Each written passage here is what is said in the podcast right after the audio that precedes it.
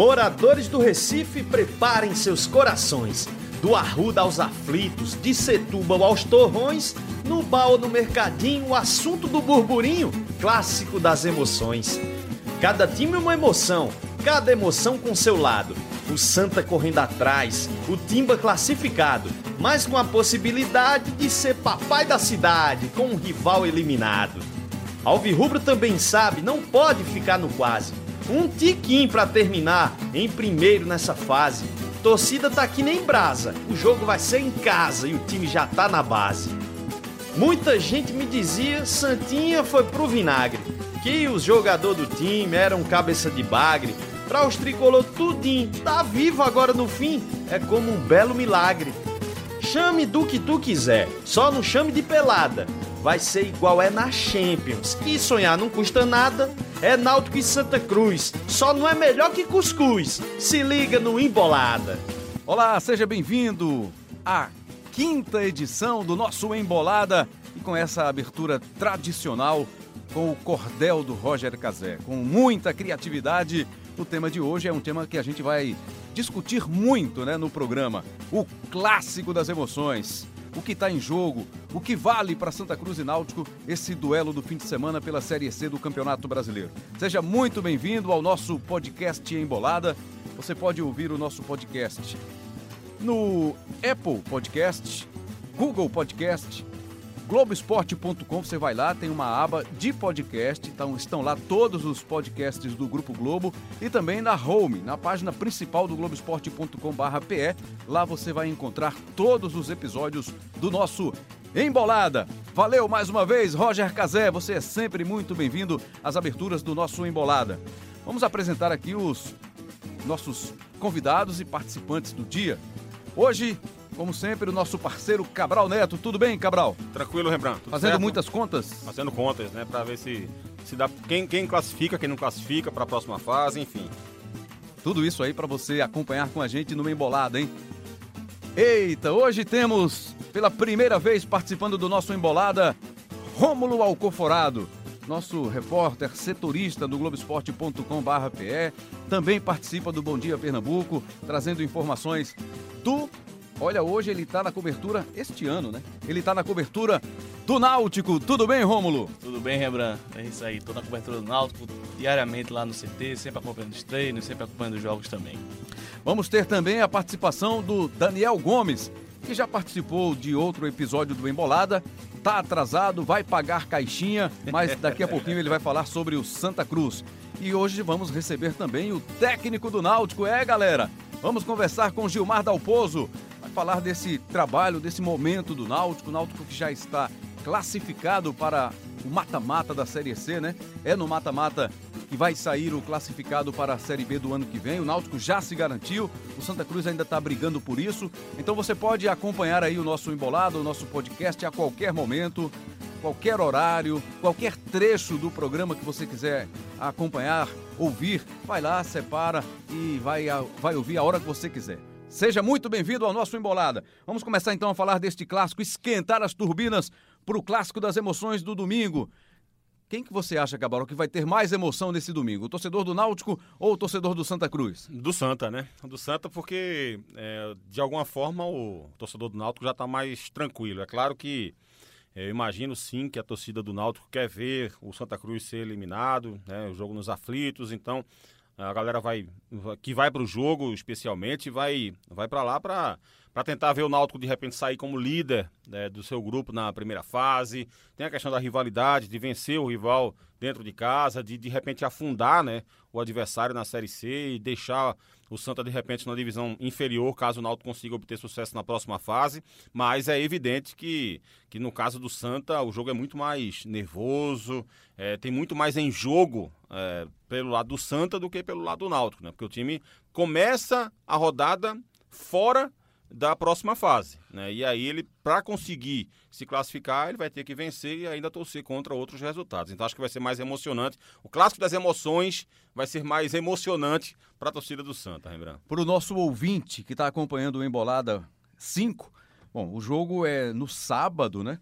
E aí, se você está ouvindo, não sei em que momento você está ouvindo o nosso podcast, Mas a gente até sábado está bem atualizado para você. Vale a pena conferir demais esse nosso papo aqui. Por exemplo, Rômulo, como é que está a semana no Náutico? É uma semana leve pelo objetivo já ter sido alcançado, esse primeiro objetivo, que era classificar para o mata-mata?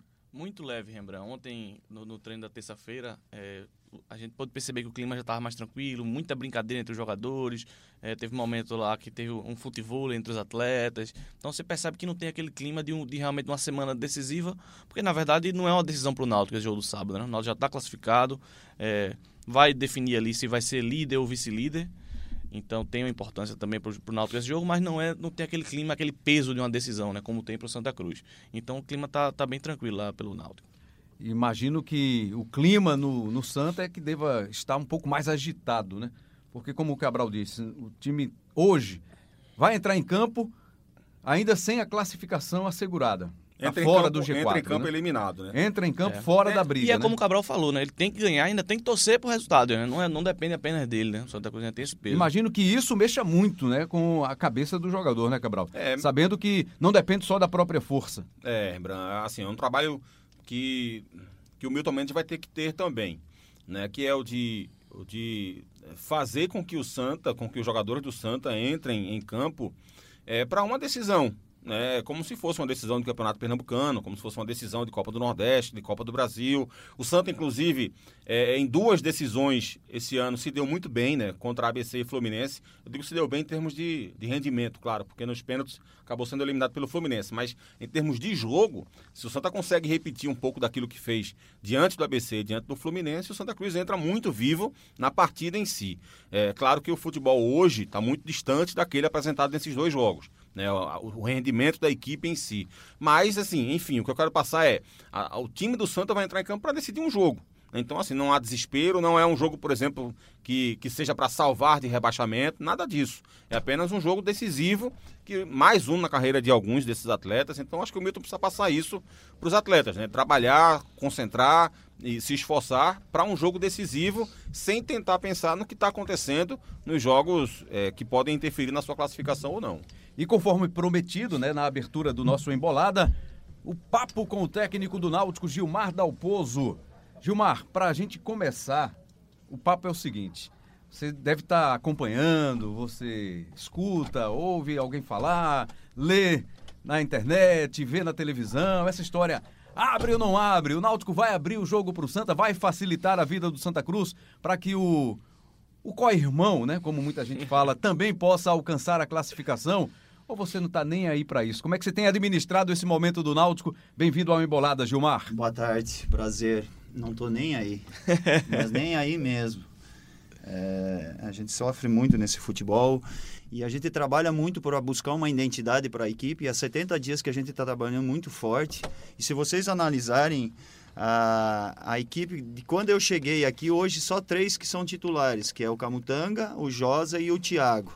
É, então, praticamente mudou 70, mais de 70% da equipe e a importância do grupo todo. É, e nós temos uma maneira de jogar, é, um conceito, uma ideia, fazendo, tendo algumas variações de jogo, mas principalmente tendo uma identidade e uma intensidade forte de jogo. Então, isso já está dentro da, da cabeça dos atletas, a gente faz todo dia isso.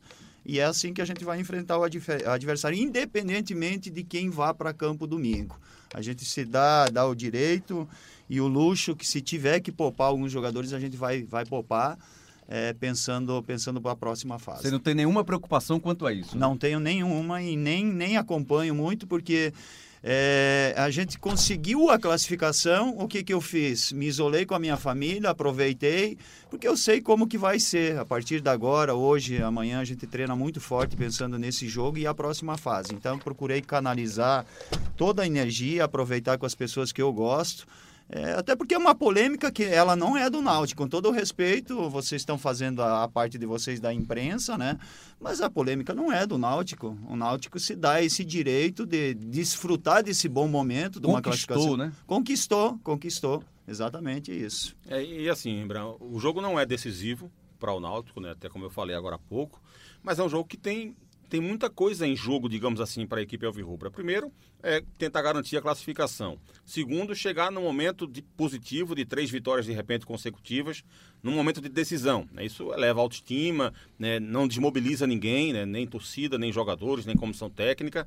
O fato também para o clube em si, né? deixar o Santa na Série C também é positivo também. Né? Claro que para Pernambuco seria ótimo se subissem os dois, mas a visão do Náutico não precisa ser uma visão de Pernambuco, não. A visão do Náutico é uma visão do clube. É, e para o clube, ter o Santa na Série C, ter um concorrente a menos, digamos assim, em termos financeiros no ano que vem, também é positivo. É, e especialmente, vamos lá, imagina só, o Náutico de repente perde um jogo como esse, o Santa sobe e o Náutico fica. Imagina, o Santa vai para a Série B com 10 milhões a mais de televisionamento, fora a grana de patrocinadores que vai aumentar bastante, e o Náutico vai continuar na Série C, tendo um concorrente a mais. O, o esporte já tem mais condição, capacidade financeira do que o Náutico. O Santa também teria essa capacidade financeira para o ano que vem e o Náutico estaria afundado na Série C. Então, eu acho que para o time, para o clube, eu acho que faria muito bem uma vitória diante do Santa, sem dúvida alguma. Gilmar, o, o fato terem falado, levantado a possibilidade de passar o jogo dos aflitos para a Arena de Pernambuco. Em algum momento passou isso por você? Você foi consultado pela direção do Náutico? Ou já na direção já houve o descarte dessa possibilidade? É, é tudo construído junto na, na, no Náutico. Desde uma contratação, departamento médico, enfim. E aí domingo à noite o Jorge me ligou. E na hora eu falei é, que o meu posicionamento era jogar é, junto ao nosso torcedor, respeitando é o momento que a gente está tá vivenciando dentro dos aflitos, né? né? Hoje, hoje os aflitos é a nossa casa e é um presente para o nosso torcedor, porque eu passei a vida toda, quando eu jogava ainda, é, a gente vinha aqui, era muito difícil jogar nos aflitos, e quando eu vim treinar no Náutico, ou eu vim treinar o Náutico, a gente foi para a arena. E o que mais se falava era voltar para os aflitos. Agora que voltou, é, para os aflitos seria um atestado de burrice ir para um jogo por arena. Com todo o respeito, é a nossa casa. É, o torcedor nos abraçou, deu uma trégua, principalmente um jogo marcante que foi o jogo do Botafogo 2 a 1 aqui. Uhum.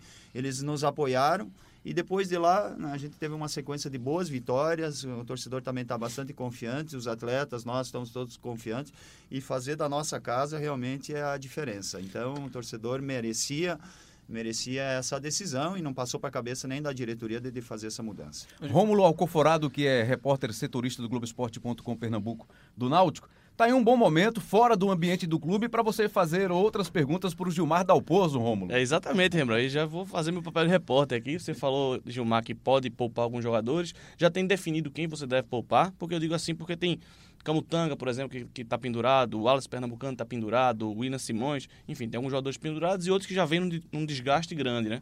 Matheus Carvalho, você até falou no, próximo, no, no, último jogo que ele vinha até no sacrifício nos últimos jogos. Tem Thiago também, que teve aquela situação da lesão. Enfim, já tem definido quem vai ser poupado? Eu, eu defino de hoje para amanhã. Por exemplo, a lateral esquerda. É, é, o William Simões é o que está que é o titular e, e, a gente pensa também uma sequência. Eric está bem. É, mas está com dois cartões amarelos. Então, essa aí é uma análise que a gente vai fazer de hoje para amanhã. O caso do Camutanga, o reserva dele na posição dele é o Lombardi, que está com dois cartões amarelos. Então, tem, tem todo esse cuidado. É, mas a gente vai, vai analisar bem de hoje para amanhã. Tem o caso do Paulinho também, que está voltando, está na transição, até acho que vai participar. Maílson com possibilidade de participar. É o momento de eu ver esses jogadores também, a participação, nem que seja 30 minutos. Do e dá um pouco de ritmo também. E dá um né? pouco de ritmo. A ideia é exatamente essa. Mas estou muito seguro que o Náutico vai muito forte com essas peças de reposição. É, a força do, do, do Náutico está no conjunto, na, na, no grupo todo. Hoje, por exemplo, nós vamos para campo, dos 29 jogadores que estão inscritos, talvez só o Matheus não vá participar do treino. Então, nós, é, a gente administrou bem essa questão física, técnica, é, condição de jogo durante, durante a competição, porque a Série C ela permite a semana toda de trabalho. E, e após o jogo, a gente sempre faz um jogo amistoso com uma equipe local aqui e, e dar ritmo para os atletas que estão de fora. Então, estou muito seguro é, em relação aos atletas que vão participar nesse jogo. O Náutico vai muito forte, até porque quem está de fora está esperando. Imagina um atleta que está esperando uma oportunidade para jogar um clássico em casa cheia e com a possibilidade depois de ser titular numa reta final. O caso do Álvaro, por exemplo. Agora, recentemente, o, era por aí o, o Jean Carlos para o jogo lá contra o Botafogo, machucou na véspera. A oportunidade do, do, do Álvaro vou pro jogo e naquele setor que nós tínhamos dúvida, do lado esquerdo, que Foi é um, bem, né? foi muito bem, é um jogador com uma sequência de, de, de jogos, o Álvaro, vai, vai dar um resultado extremamente positivo para nós. Então eu estou feliz é, por poder conhecer bem o nosso grupo e poder aproveitar e se dar o luxo agora de dar oportunidade também para outros atletas. Essa Gilmar. questão de conhecimento, desculpa, Cabral, eu não queria deixar passar, Gilmar, pelo seguinte: na- no episódio passado, a gente falou aqui, puxa, já está na hora, o Náutico principalmente, que já praticamente encaminhou antes do jogo contra o Botafogo, tinha praticamente encaminhado a classificação. E, e o conhecimento sobre os adversários, o grupo de lá. O que é que você já sabe do grupo de lá? Você não sabe ainda quem vai enfrentar. Mas você já tem gente sua olhando, observando esses clubes que podem ser adversários do Náutico na próxima fase, Gilmar? Sim, a gente está acompanhando, é, e principalmente os, os times do Rio Grande do Sul. Ipiranga é a região onde a minha família mora, então conheço, meus irmãos vão ver jogos, pessoas próximas que são do futebol. É, São José de Porto Alegre a gente vem acompanhando, grama sintética é uma característica, o Jaques, que é o técnico dele, do São José já está há três anos é, treinando o São José, conheço muito bem, foi, eh, joguei com o Jaques também. O Juventude, recentemente eu treinei, conheço, que é da nossa região. Então, esses três, esses três clubes aí do Sul a gente conhece bem e está mandando para lá é, uma pessoa da comissão técnica nesse final de semana para estar monitorando, porque a rodada vai ser no domingo. É, da mesma forma, o Paysandu. É, eu treinei o Paysandu, tem pessoas lá que eu conheço. É, conheço o Hélio, que é, que é o técnico do Paysandu. Talvez desses clubes é, que a gente tem menos conhecimento é o Remo, mas a gente procurou se aprofundar mais essa semana porque existe uma possibilidade muito grande. E o próprio Volta Redonda, que eu acompanhei esse último jogo, conheço os jogadores que estão lá, então a gente tem um estudo bem profundo, bem profundo mesmo em relação ao adversário. Inclusive, é, um- uma pessoa da comissão técnica também vai estar indo para Belém do Pará assistir Paysandu e Remo. É, o Jacques que ele se referiu àquele centroavante mesmo, foi, Ex-esporte, foi do né? esporte. Esporte, Grêmio, exatamente. Joguei com ele no Marítimo de Portugal. Ô, Gilmar, duas questões que eu queria abordar. Uma você até passou rapidamente pelo assunto.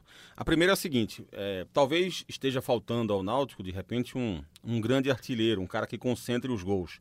Mas, ao mesmo tempo, tem um lado muito positivo. Dos últimos go- oito gols que o Náutico fez, eh, foram marcados por seis jogadores diferentes. Só o Matheus Carvalho e o Rafael Oliveira que fizeram dois gols nessa sequência, né? O Thiago fez gol, o Josa, Jimenez. Então, são seis jogadores que marcaram os últimos oito gols. Então, eu queria que você falasse um pouco desse lado positivo também, né? De, de ter os gols aí mais pulverizados no elenco. E o segundo é um pouco daquilo que você falou agora há pouco.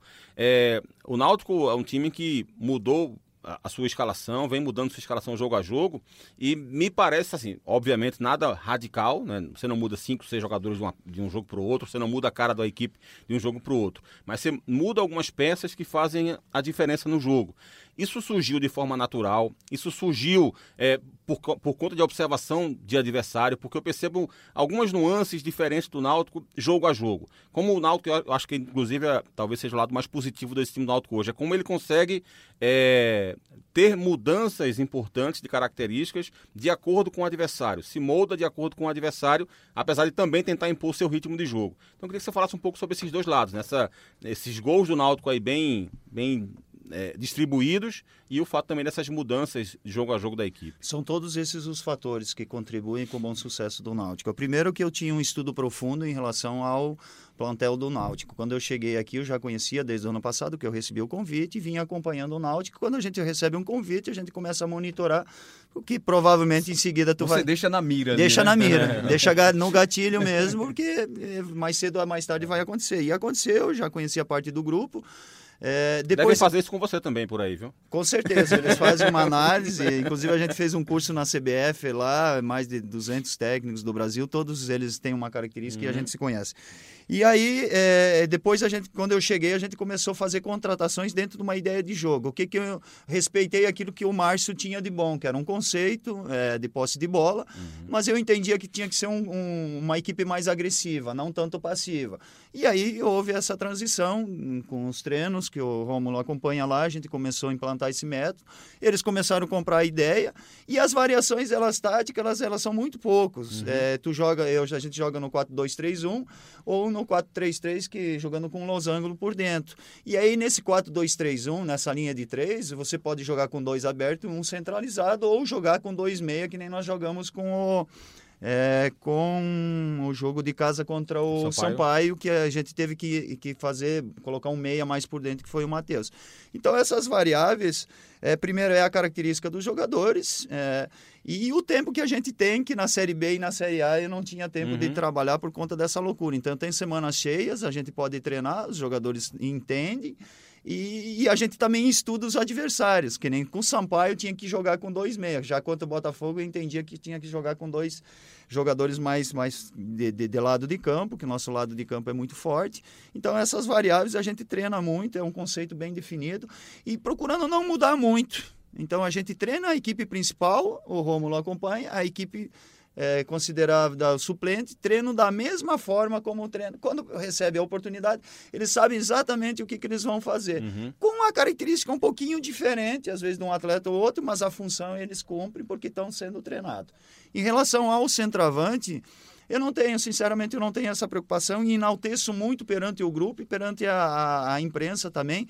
É, é, é, eles não estão fazendo gols, é, os- tanto o Wallace como eles ima- imaginariam, e o Rafael, mas a participação deles com a bola e sem a bola no futebol moderno, estou extremamente satisfeito, mas extremamente satisfeito. Pode ver o Rafael, é, vem atrás da linha da bola, ajuda a equipe. Quando de posse de bola ele faz essa movimentação atrás dos volantes adversários, o Wallace da mesma forma. Então eu ficaria muito feliz se eles estivessem fazendo gols. Era bom para eles também, mas é importante que a equipe toda tá, tá, tá sendo versátil nesse sentido, todos estão fazendo gols. E, e a participação desses dois, especialmente, é, é impressionante, é de ser valorizado mesmo. Sua assessoria já levantou a placa ali de um minuto de acréscimo.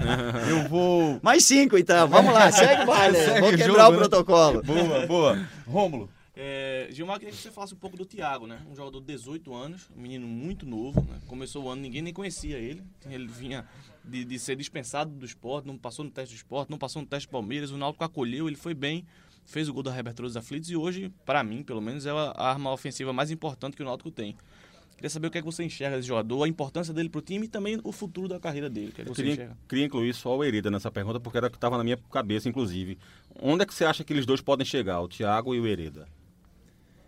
O Hereda, defensivamente, está fazendo um trabalho de excelência. Muita, muita noção de espaço, recuperação, muita força. No um contra um, dificilmente ele perde esse enfrentamento, porque ele tem muito recurso físico eh, e mental também. É um jogador muito, muito, muito inteligente.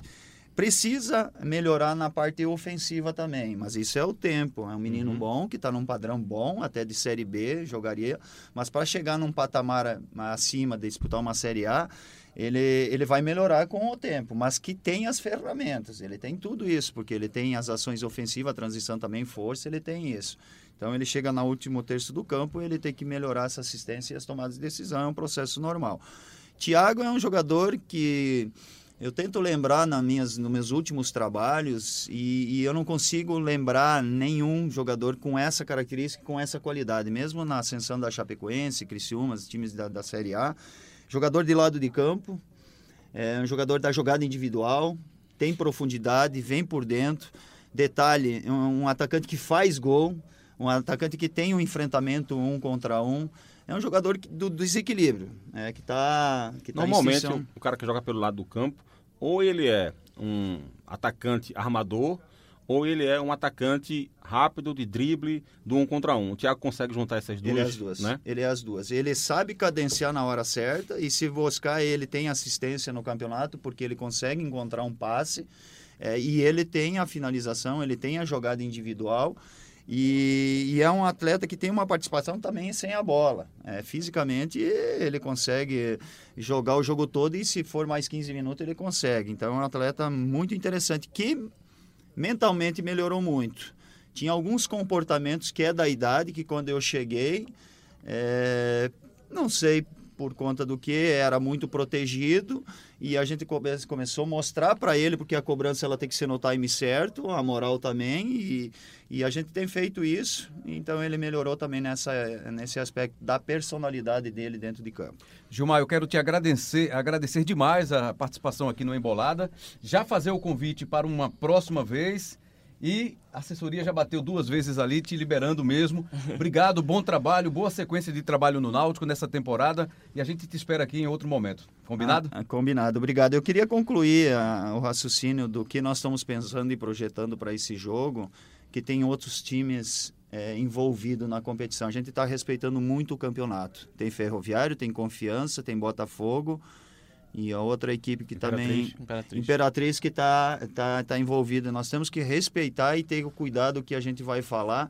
porque indiretamente ou diretamente a gente é, pode ter influência é, em relação a outros que também estão buscando o espaço deles. Obrigado pelo, pelo Valeu. espaço. Valeu demais. Valeu, valeu Tá aí demais. o técnico do Náutico, Gilmar Dalpozo, participando aqui do nosso Embolada, episódio 5. Valeu demais, Gilmar. Bom revê-lo. Subiu a placa. A gente vai seguir falando do clássico. Vamos ter a participação do Daniel Gomes. Daniel Gomes chegou? Daniel Gomes? Chegou, Daniel Gomes, Daniel não. Gomes? Vai, pagou O, caixinha, mi- né? o, o mini craque chegou. Pagou Daniel Gomes não, caixinha. mas o mini craque chegou. Cheguei agora. Tudo bem, Daniel? Tudo certo. Da Pô saiu, cheguei, Respire fundo, tranquilidade. Caiu um pouco o nível, né? Saiu da pouso, entrou o Daniel. Dois É, professores, Realmente, dois a gente tem que professores. admitir que Que é isso, caiu um é pouco. é. Antes de você Não falar do tanto. Santa, deixa eu só repercutir aqui um pouco mais com o Cabral e com o Rômulo.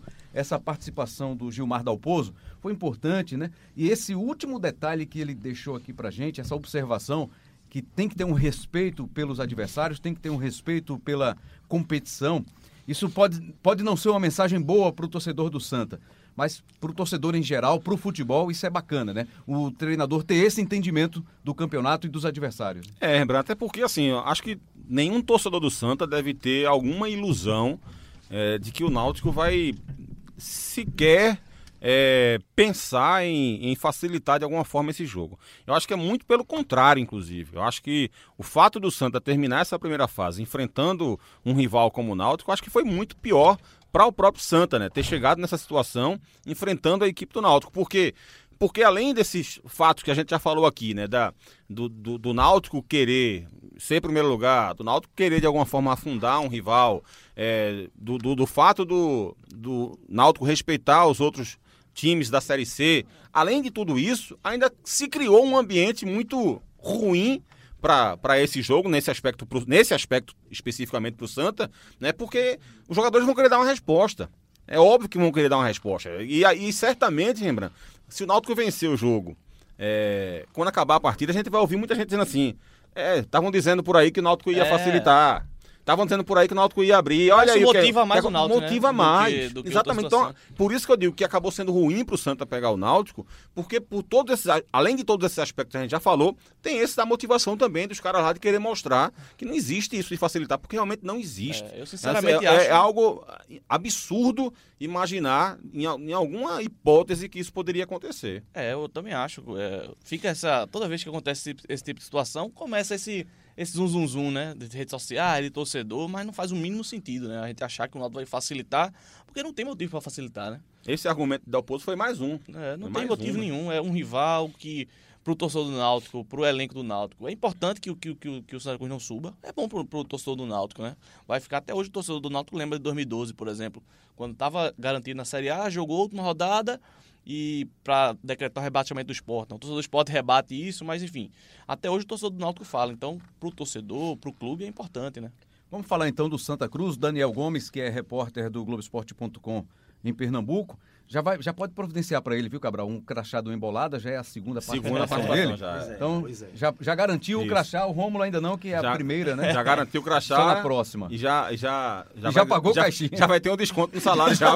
Já tem um O jogador desconto polêmico, jogador polêmico, jogador pro- Já tem um desconto na complicado. premiação. Mas, Daniel, e o clima no, no Arruda? Ninguém tá, tá esperando facilidade, não, tá? Ou, ou será que tem alguém lá imaginando que o Náutico vai facilitar as coisas pro Santa no domingo, no, Não. no sábado? Facilidade nenhuma, né? Agora o que a turma quer saber lá é se vão poupar ou se não vão poupar jogadores. Isso é uma coisa que o Milton também está esperando confirmação. Claro que o Gilmar também não vai soltar quem é que ele vai poupar, né?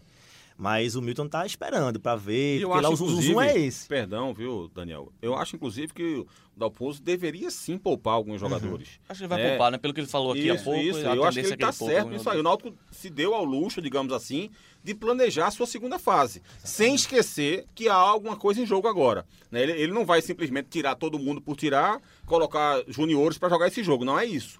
É planejar a sua sequência no campeonato, tentando vencer o jogo, colocar aquilo que ele tem de melhor para esse momento, e aquilo que ele tem de melhor para esse momento é pensando também na próxima fase. Inclusive, como ele falou, dando ritmo para jogadores que não vem jogando. Né? Exatamente. Jean Carlos e Paulinho, por Jean exemplo, Carlos, eu Paulinho. acho que ele deveria colocar os dois, não juntos, mas colocar de repente o Jean Carlos no primeiro tempo, Paulinho no segundo tempo, porque eu acho que é, pelo tempo que eles estão se jogar, acho que seria sacrifício demais para os outros terem que carregar dois jogadores com sem ritmo de jogo. Então, é, é, mas tem que jogar, os dois têm que jogar para chegar minimamente com ritmo de jogo na próxima fase. O cara que está mais desgastado, poupa nessa partida agora, como o Thiago, por exemplo, cara importantíssimo para o Náutico. Então, segura o Thiago agora para tê-lo 100% na próxima fase, que é o jogo mais importante.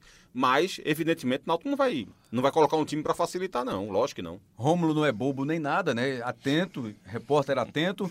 Desse papo aqui com o Dalpozo, certamente já vai ter matéria, já estou enxergando matéria subindo Eu no já vi ele, Globoesporte.com. escrevendo ali no, escreveu ali já, no celular, já, bateu umas no duas. já. Eu já tenho- eu já tenho umas três matérias aqui já Olha engatilhadas. só, que beleza. Voltando a falar do Daniel Gomes, o Cabral deu um carrinho, né? Uma chegada aí. É, pois é, Mas, Cabral.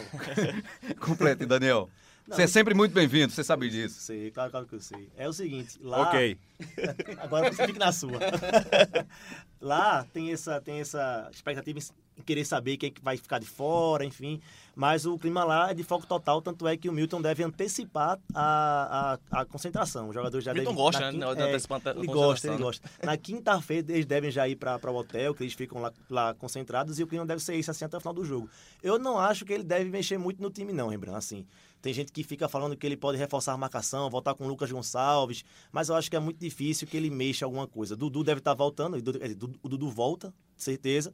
E aí eu acho que ele tira o Jailson, coloca o Dudu e o time deve ser o mesmo que, que pegou o Globo. Na, melhor- na abertura me escapou aqui, a gente vai ter também, nesse episódio de hoje, um papo com grafite, viu? Boa. Ídolo do Santa Cruz, foi jogador do Santa, hoje comentarista do Grupo Globo. Eu bati um papo com ele e a gente vai reproduzir no final do Embolada de hoje, desse episódio número 5. Então fique ligado, ele vai falar sobre o Santa, sobre o Náutico e sobre o esporte. Uma visão de quem já não é mais jogador de futebol. Cabral. É, o melhor que eu vi do Santa, Rembrandt, ainda é, ainda é um time que deve, né? É um time que ainda tem que melhorar.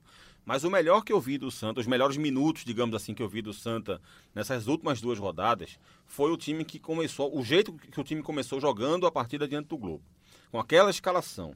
Eu, eu fui- discordei completamente da substituição que o Milton fez ainda no primeiro tempo, né? Cadu, Sei né? lá, com 30 minutos, mais ou Isso. menos É, foi isso. colocou o Cadu e tirou o Jailson. É, é, porque os melhores momentos do Santa na partida anterior foi contra quem, Daniel? Foi contra o Confiança? Contra o Confiança, né? Isso. Que na hora que ele teve que mexer na equipe, que ele colocou o Jailson com o Dudu, com o Everton, que o Everton recuou um pouco Isso. e passou a jogar como um segundo volante. Dali até o final do primeiro tempo, foram os melhores minutos do Santa nas últimas 10 rodadas, pelo menos. né? Você via um time trocando passes melhor, você via um time com mais objetivo, com uma bússola buscando um jogo ofensivo, mesmo, repito, mesmo que com vários defeitos. Mas o Santa não tinha mostrado aquilo em jogo nenhum até então. No segundo tempo teve um pouco mais de dificuldade, porque aí voltou mais recuado, se Isso. segurando lá atrás e tal. Mas aqueles minutos ali foram, de alguma forma, uma esperança de que poderia haver, dentro do elenco do Santa ainda, uma chance de crescimento. Aí começa o jogo contra o Globo, ele começa com essa escalação e, novamente, mesmo com defeitos, o time começou melhor, melhor do que nas últimas apresentações, sem essa formação, né, com mais posse de bola, com, passes mais, mais bem eh, trabalhados, enfim, trabalhando melhor a bola em, em si.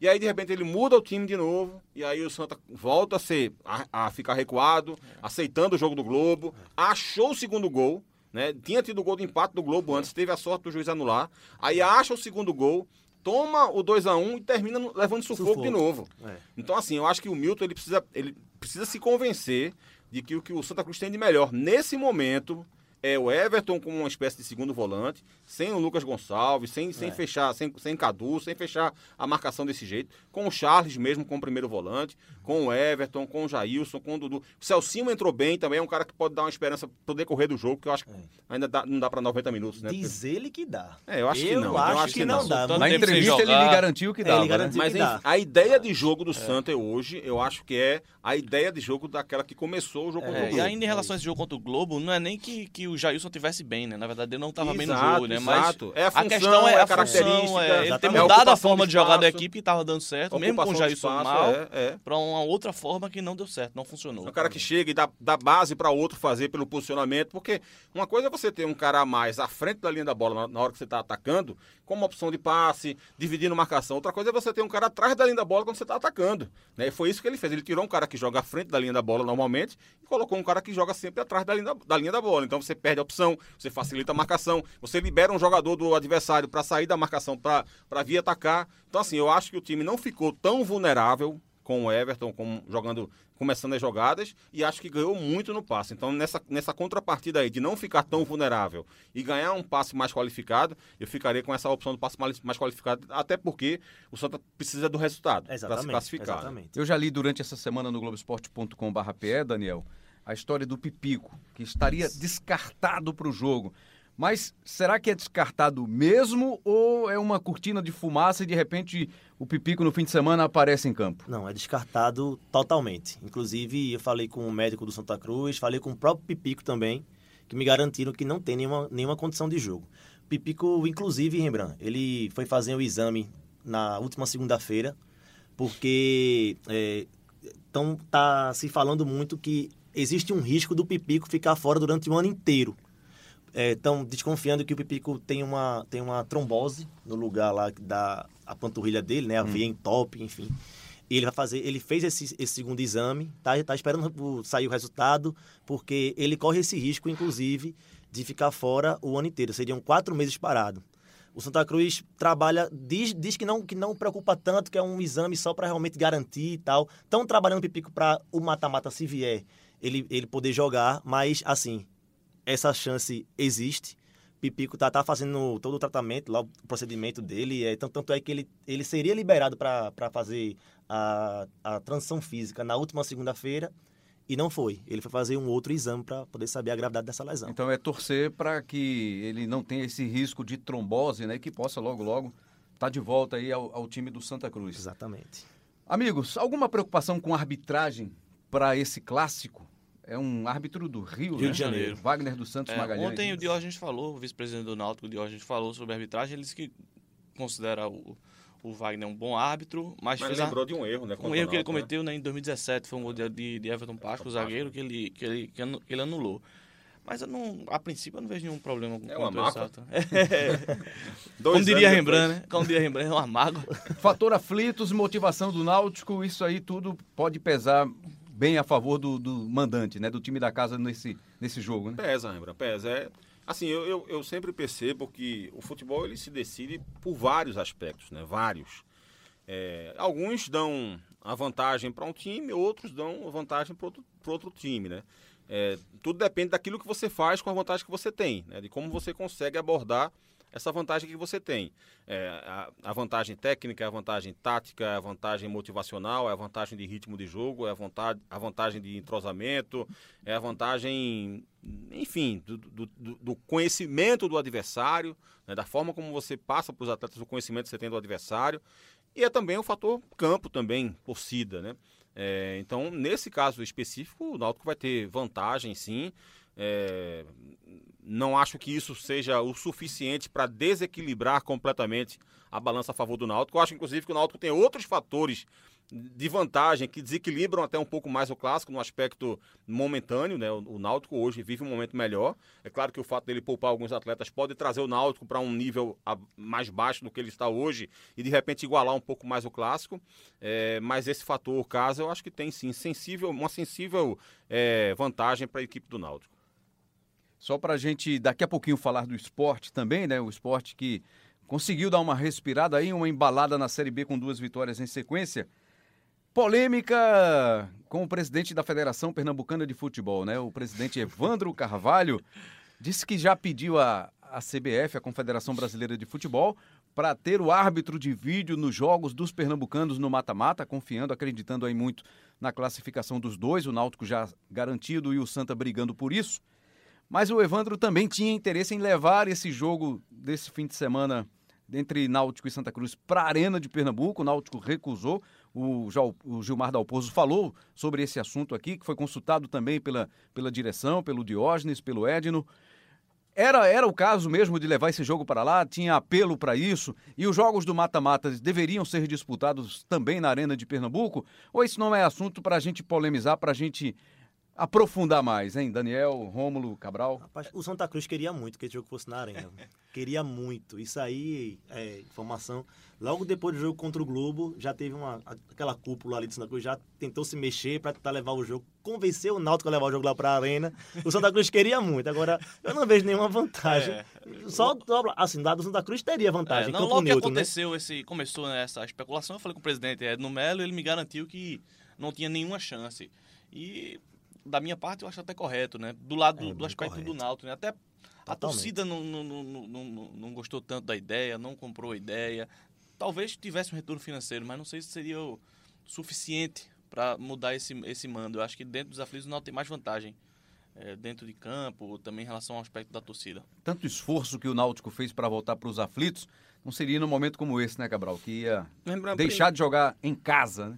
Primeiro, sobre essa questão do VAR, é... Você respirou fundo agora. É.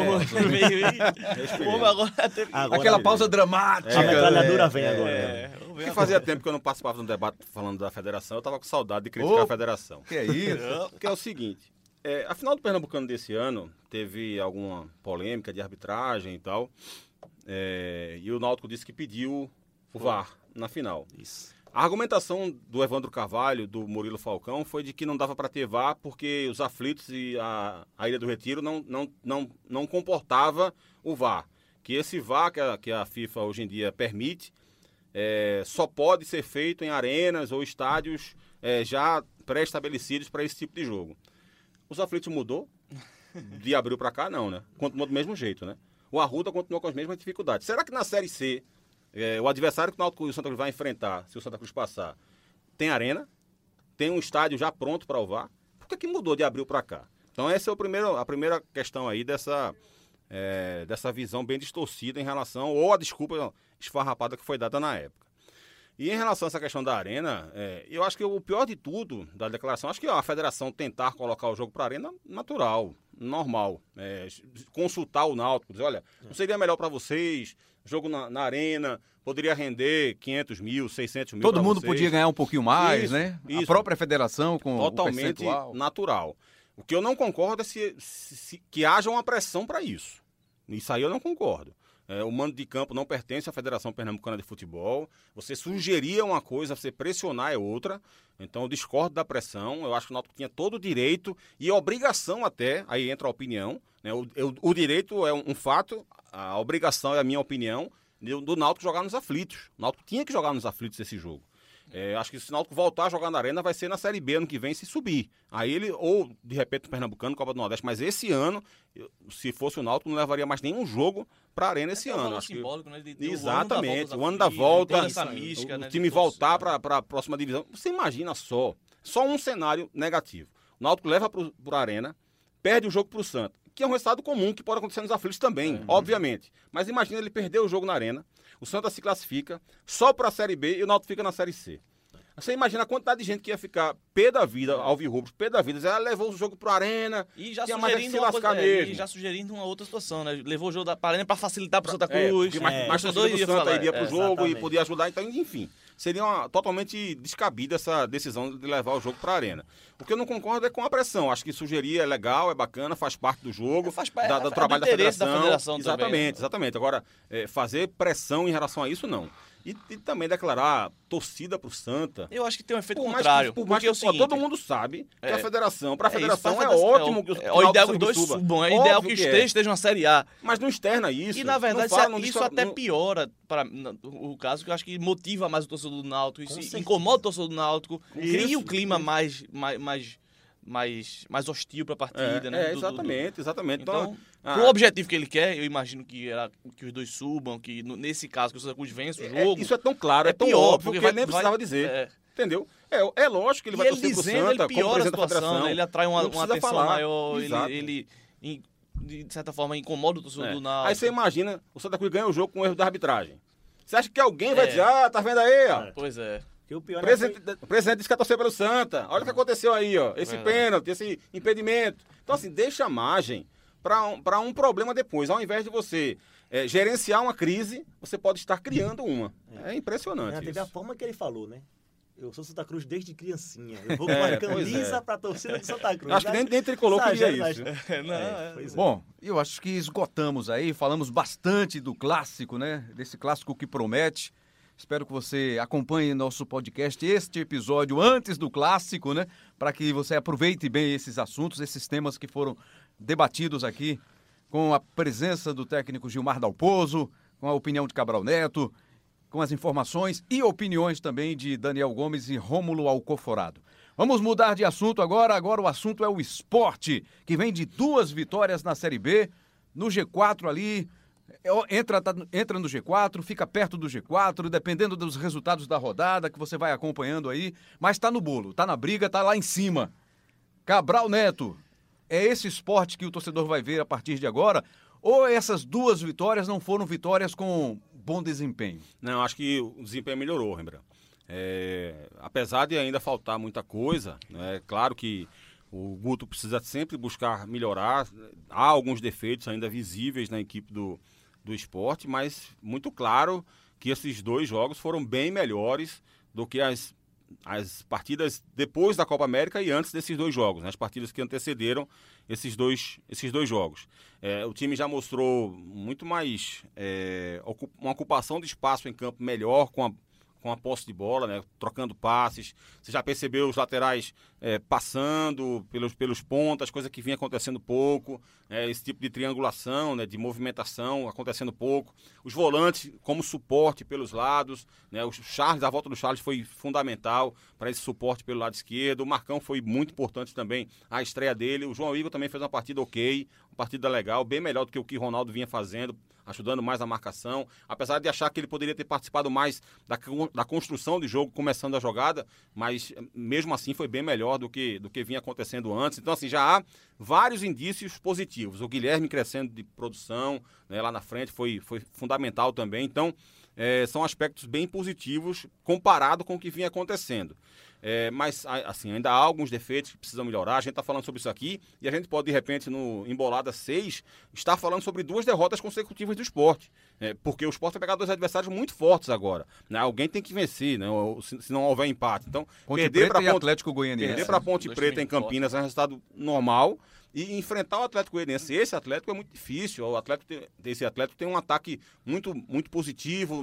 No ano todo, fez muitos gols no ano todo. Tem boas opções lá na frente, jogadores que estão fazendo a diferença lá na frente. Então, serão dois jogos complicadíssimos. Mas isso não vai, é, na minha avaliação, se o esporte continua nesse crescimento de rendimento e desempenho, mesmo que isso venha acontecer do esporte fazer um ponto só, ou dois, ou perder os dois jogos agora, isso não pode tirar o time do trilho novamente. Porque eu acho que o, o esporte voltou para o trilho. Né? Voltou para o trilho de um bom desempenho, de um bom rendimento, voltou a competir nos últimos jogos. E o interessante é que o esporte deu uma resposta num momento de muita pressão, né? Isso. Foi quando começou a se, a se questionar o trabalho de Guto Ferreira, começou a ficar um pouco na berlinda, depois de dois resultados ruins dentro de casa, né? Empatou com o Guarani, que o time tá zona de rebaixamento, empatou com o Curitiba, então começava a surgir um ambiente de pressão em cima do trabalho do Guto, e o esporte deu, deu uma resposta não só de resultado, que também já seria importante, mas também de desempenho, né? O jogo contra o Botafogo já foi bom, e, e o jogo agora também Com um bom, desem- foi com um bom desempenho é ainda melhor, né? com um bom desempenho e, e, assim, de, de forma diferente como o Sport vinha jogando. O Sport até conseguia jogar bem em determinados, determinados momentos, abrir o placar e, e normalmente depois ele caía de produção. Dessa vez não, pelo contrário, o Sport fez o gol e melhorou. Eu achei que com o Botafogo ainda teve um pouco disso, Romulo. Foi. É, no primeiro tempo. É, porque o problema, para deixar bem claro, o problema não é a mudança de postura depois de fazer o gol. Um- quase todos os times no mundo fazem isso. É, você faz um gol, o gol é, que acaba interferindo na forma como você atua, seja você levando o gol ou você sofrendo o gol. O problema é a execução dessa proposta. não é. é. O problema é, é parar de jogar, praticamente. O esporte praticamente parava de jogar, fazia um gol e praticamente. Isso foi um defeito que o esporte apresentou em vários jogos desde o começo do ano, desde a primeira partida da temporada, que Guto não que Milton Cruz não havia corrigido e Milton também não conseguiu corrigir.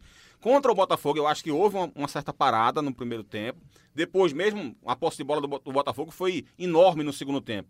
Mas isso não fez o esporte parar. Ali foi uma proposta de jogo. Ok, beleza. O time voltou, recuou, mas ficou pegando. ficou Tanto que o Botafogo teve ali dois, três minutos de caos na defesa do esporte, que foi na hora do pênalti, na hora da expulsão do Marcão e a bola que o Thierry salvou em cima da linha. Foram três minutos apenas que o esporte sofreu no segundo tempo inteiro. Então a marcação do esporte funcionou. É assim que tem que ser. Você quer ter uma proposta diferente e recuar, ok, mas marca, diminui espaço e, e ataca quando for necessário. Tanto que o esporte conseguiu fazer dois gols de contra-ataque praticamente. né? O segundo gol foi de escanteio, mas veio de um contra-ataque.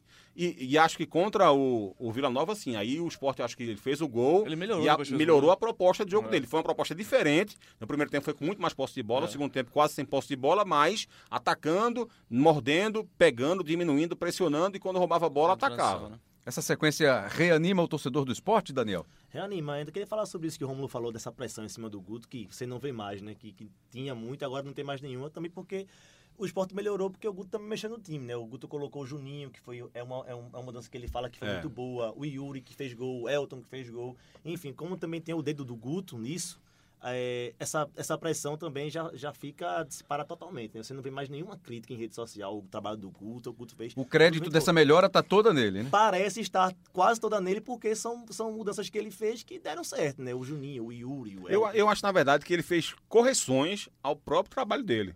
Porque Uhum. eu acho que o Guto, ele, ele passou por uma fase ruim, realmente, que merecia, mereceu muitas críticas no esporte. O acho pior que é ter passado o período todo de Copa América e não ter conseguido Exatamente. O time, mostrar o time caiu de ajustes. rendimento, né? O time É. caiu de rendimento depois da Copa América. Isso, isso é que é pior. Porque o time caiu de rendimento na Copa América e ele insistia com algumas coisas que ele- todo mundo percebia que não estava dando certo.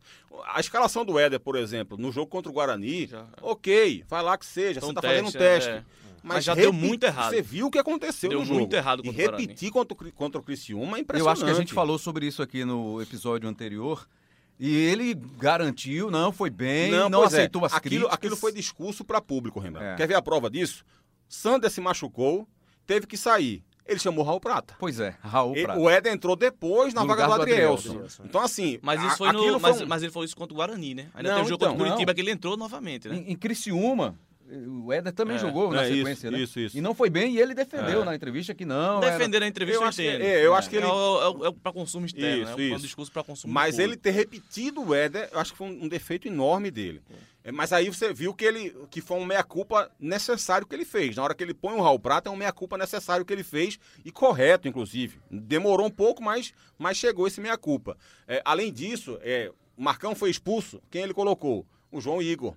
Não repetiu o erro de colocar o Ronaldo, né? Que é um jogador que torcida- alguns torcedores até gostam porque é da base e torcem pelo cara da base e eu entendo isso. Mas é evidente que o Ronaldo não dá uma resposta positiva à equipe.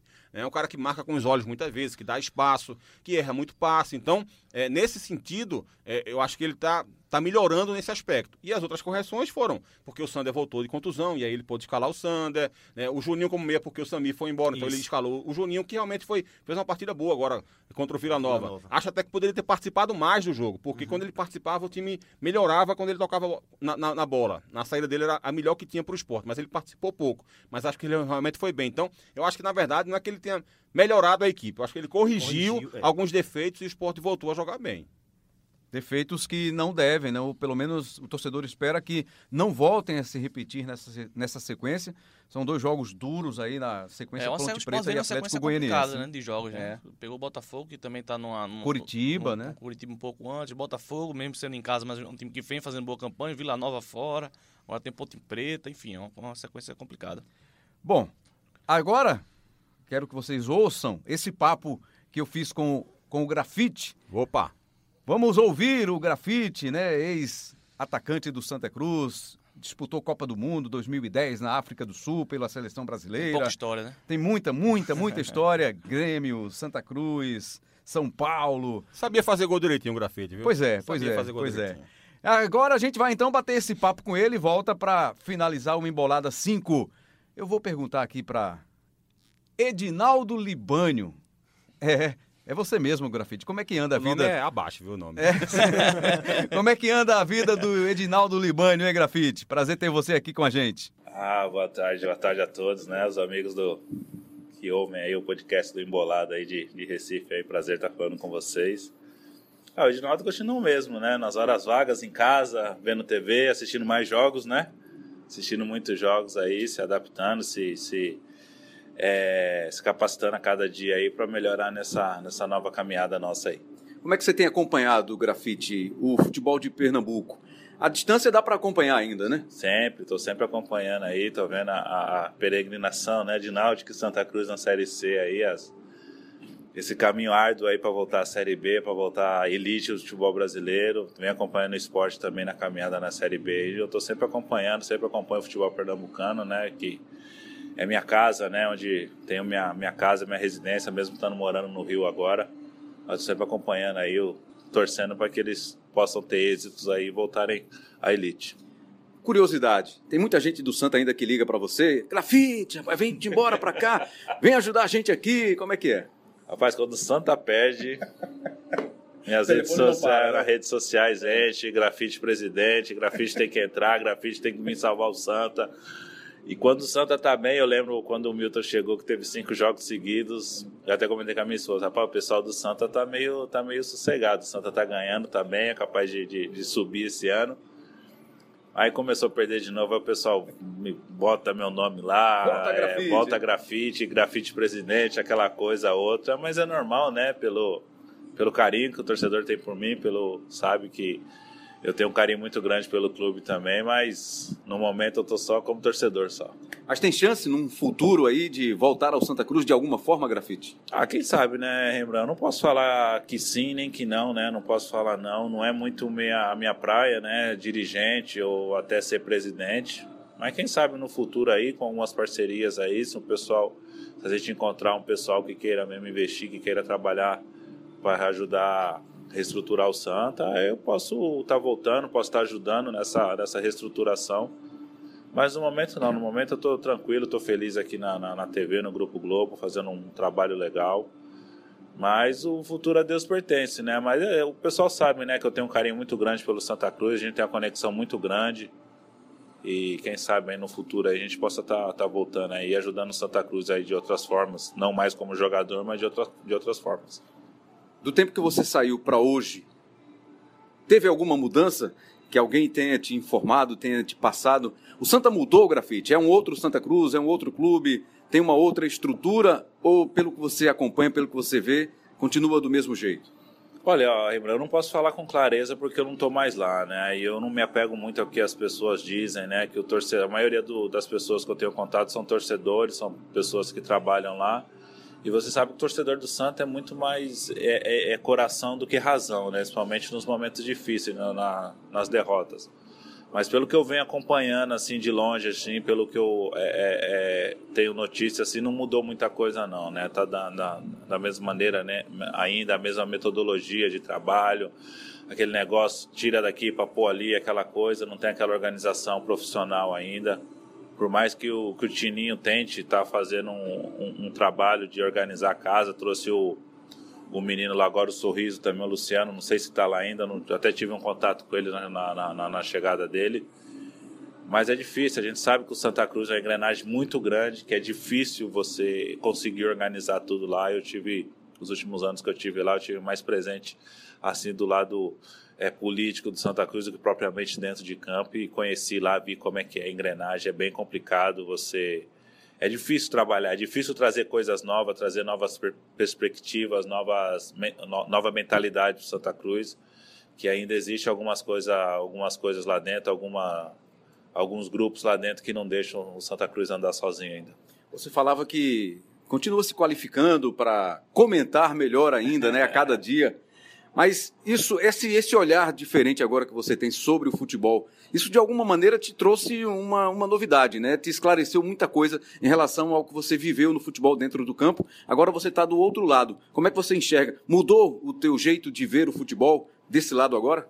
Ah, mudou bastante, né, Rembrandt? Porque antigamente eu via do campo ali para dentro, né? Eu não tinha muito contato do, do, do, exterior, os bastidores ali. Apesar que quando você é jogador, você conhece muita coisa de bastidores, mas hoje não. Hoje eu tô do lado de fora, é, acompanho mais coisas, sei de coisas mais que acontecem fora de campo do que propriamente dentro do campo, coisas de vestiário que eu sabia bastante, hoje eu já não sei tanto, eu sei mais coisas é, é, extras do, do, do, vestiário, fora de campo, como é que é dirigir um clube, como é que é a né, é negociação, é a vinda de jogador, empresário, tudo. Eu tenho contato com muitas pessoas assim, ou seja, eu estou tendo um conhecimento maior, né, mais amplo, né? Eu abri meu campo de visão sobre o futebol. Isso é importante para mim, por saber. Isso até, quem sabe, no futuro, quando eu puder, ou se acontecer, eu vinha trabalhar como dirigente no Santa Cruz ou em outro lugar.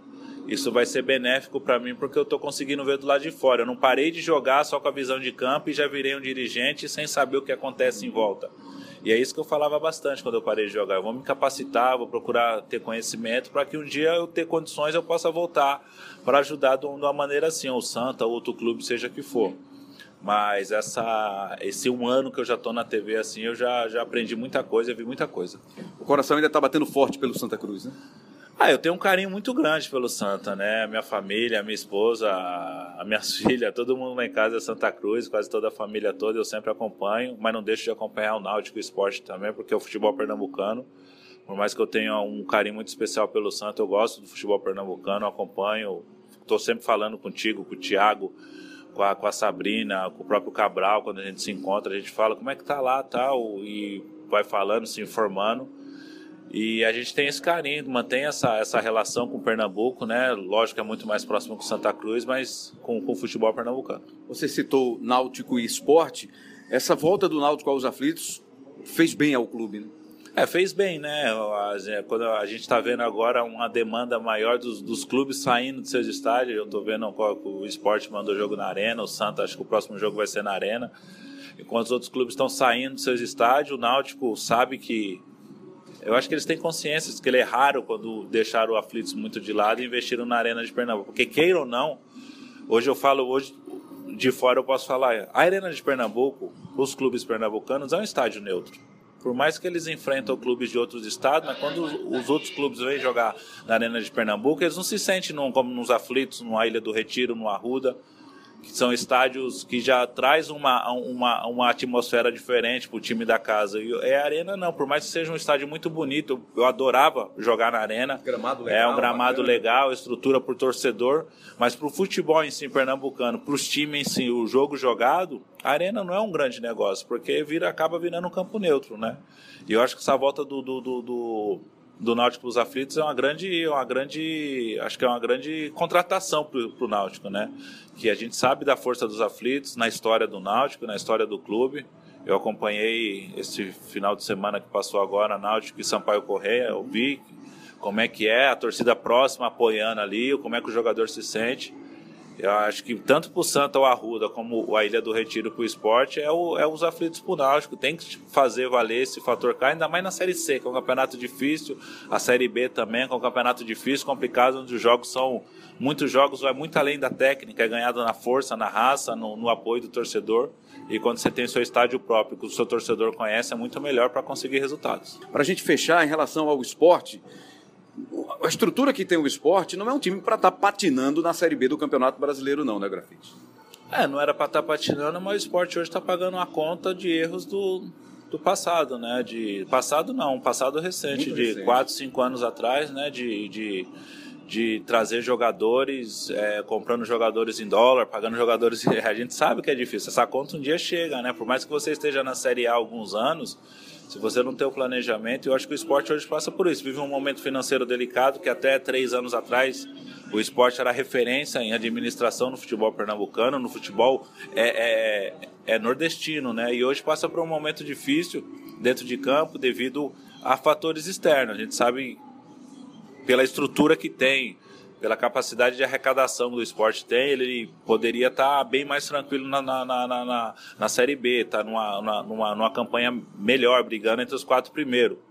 Mas a gente sabe que a Série B é um campeonato difícil, complicado, e quando o time cai da maneira que o esporte caiu, é, desestruturado, com problemas financeiros, é muito difícil. A gente teve, teve o exemplo do Goiás recentemente, ficou três anos na Série B, Mas a gente está sempre torcendo aí. A gente espera que o esporte possa se recuperar, possa voltar na Série A, que vai ser muito bom, bom pro, não só para o esporte, mas para o Estado, né? Para nós que, tra que trabalhamos na TV, ter mais um time do, do, do, Nordeste na Série A. A gente que tem essa identificação com o Nordeste, você sendo de lá, eu morando, tendo a residência fixa lá.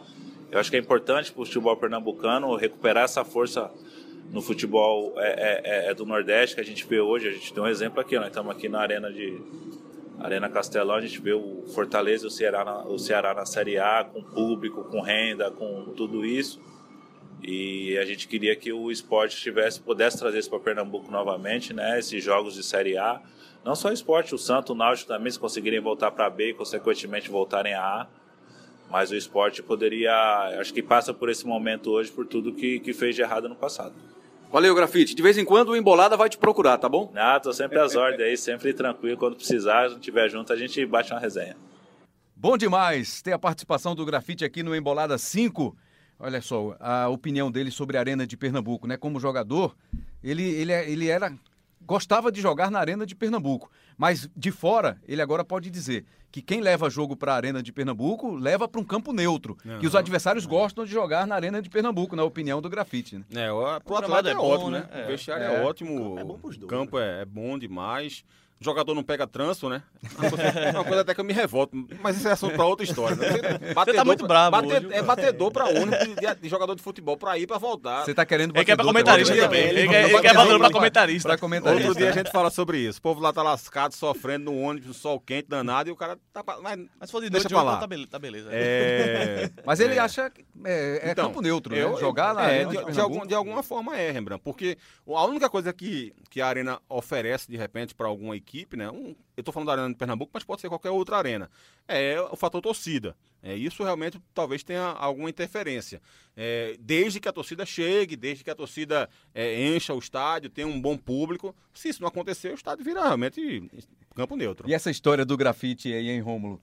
Que quando o time ganha, Torcedor esquece um pouco dele. Quando perde, volta grafite, grafite para presidente.